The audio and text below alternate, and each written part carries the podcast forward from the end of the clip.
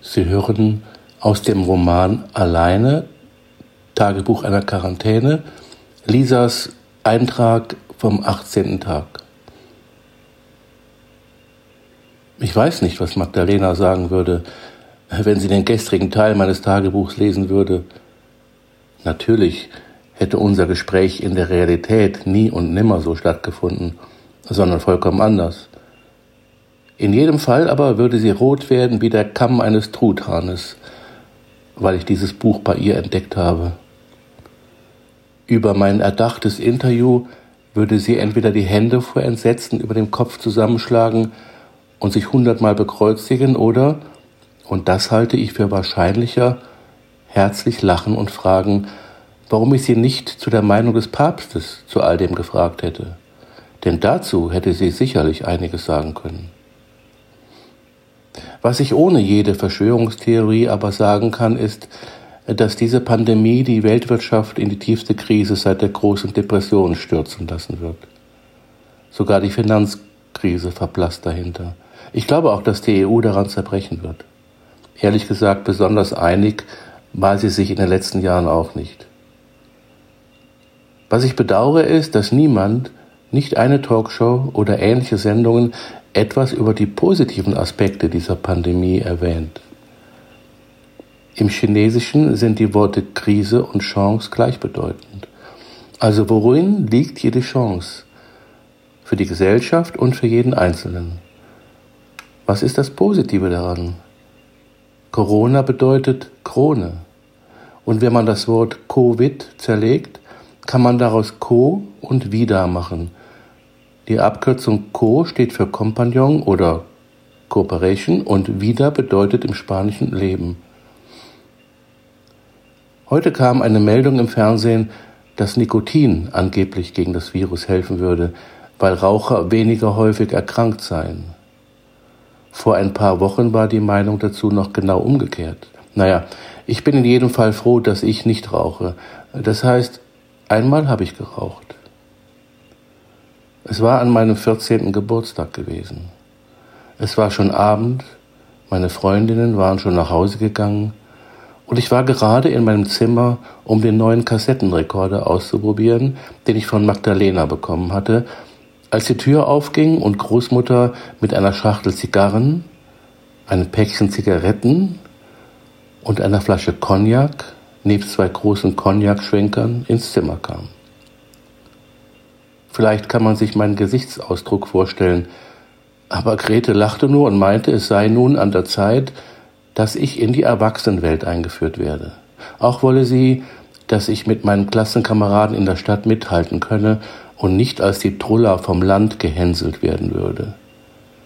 Das war aber noch nie passiert, vielleicht weil ich eine ganz gute Volleyballspielerin war. Jedenfalls forderte mich Großmutter auf, Platz zu nehmen. Dann schenkte sie die beiden Gläser bis zum Rand voll und fragte, ob ich erst eine Zigarette wolle oder gleich eine dieser schönen Zigarren, die aus Kuba und sehr teuer wären. In jedem Fall würden wir heute Abend gemeinsam beides rauchen. Ich glaube, ich war so perplex, dass ich nur noch sagen konnte, dass wir vielleicht nicht in meinem Schlafzimmer rauchen sollten und dass ich sie noch nie hab rauchen sehen. Ach, meinte sie, das gehöre zu einem Raucher aber dazu, dass er im Schlafzimmer rauche. Ich solle mich nicht so anstellen. Das Zimmer könne man ja nachher wieder lüften und in ihrer Jugend hätte sie auch geraucht. Das hätte auch zu ihrer Zeit schon zum Erwachsensein gehört. Während sie das sagte, steckte sie sich schon genüsslich eine Zigarre an und hielt mir meine hin. Dann gab sie mir Feuer und paffte genüsslich die ersten Züge. Ich erinnere noch, dass sie sogar Rauchringe machen konnte. Prost, sagte sie und hob das Glas. Lass uns einen großen Schluck auf deine Gesundheit trinken und darauf, dass du jetzt eine junge Dame bist. Okay, dachte ich, dann lass uns dieses Spiel spielen. Ich wollte ihr auf keinen Fall zeigen, dass es mir schon nach den ersten Zügen an der Zigarre, die ich noch nicht einmal bis zur Hälfte geraucht habe, begann schlecht zu werden. Und ich schaffte sogar noch fast eine ganze Zigarette. Vom Cognac ganz zu schweigen, davon trank ich tapfer zwei Gläser, wobei Großmutter das zweite nur noch halb einschenkte. Ich weiß nicht, woher ich damals die Kraft nahm, diesen Abend zu überleben. Ich erinnere aber noch genau Gretes Grinsen, das ich durch den dicken Qualm ihrer Zigarre ab und zu sehen konnte. Ich glaube, das erste Mal habe ich mich schon nach einer Stunde übergeben und dann später noch ein oder zweimal.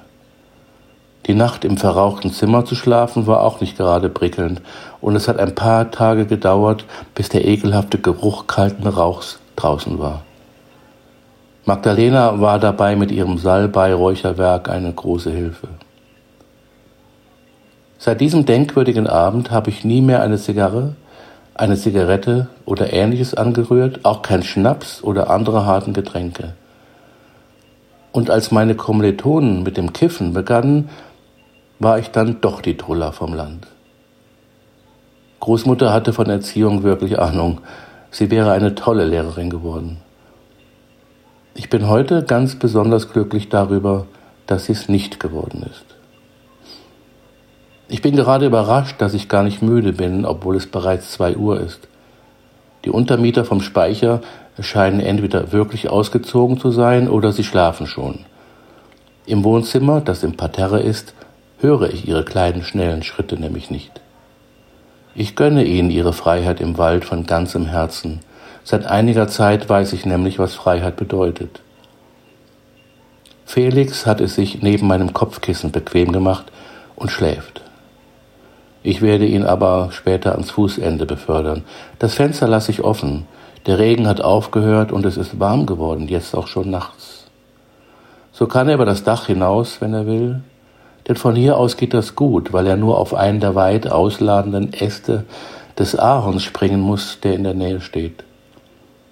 Irgendwann wird einer der Zweige mit seinen im Herbst so schön gefärbten Blättern das Innere des Schlafzimmers erreicht haben aber Großmutter sagte immer, dass diesem Baum kein Haar gekrümmt werden dürfe, weil ihr Erich den als Kind gepflanzt hätte.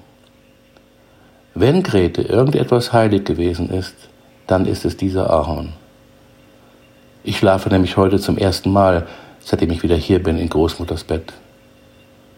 Da Felix ja jetzt weiß, dass jemand zu Hause ist, der Dosen öffnen kann, wird er wiederkommen. Bequemer kommt er nicht zu seinen Mahlzeiten. Hoffentlich kommt er diesmal ohne Geschenk. Ach, jetzt müsste man Katze sein. Ein Leben ganz entspannt im Hier und Jetzt, bei Vollverpflegung und Gesellschaft, wenn man welche mag. Ich wusste gar nicht, dass man von Gretes Zimmer aus Ottos Kühe hören kann. Ende des Kapitels 18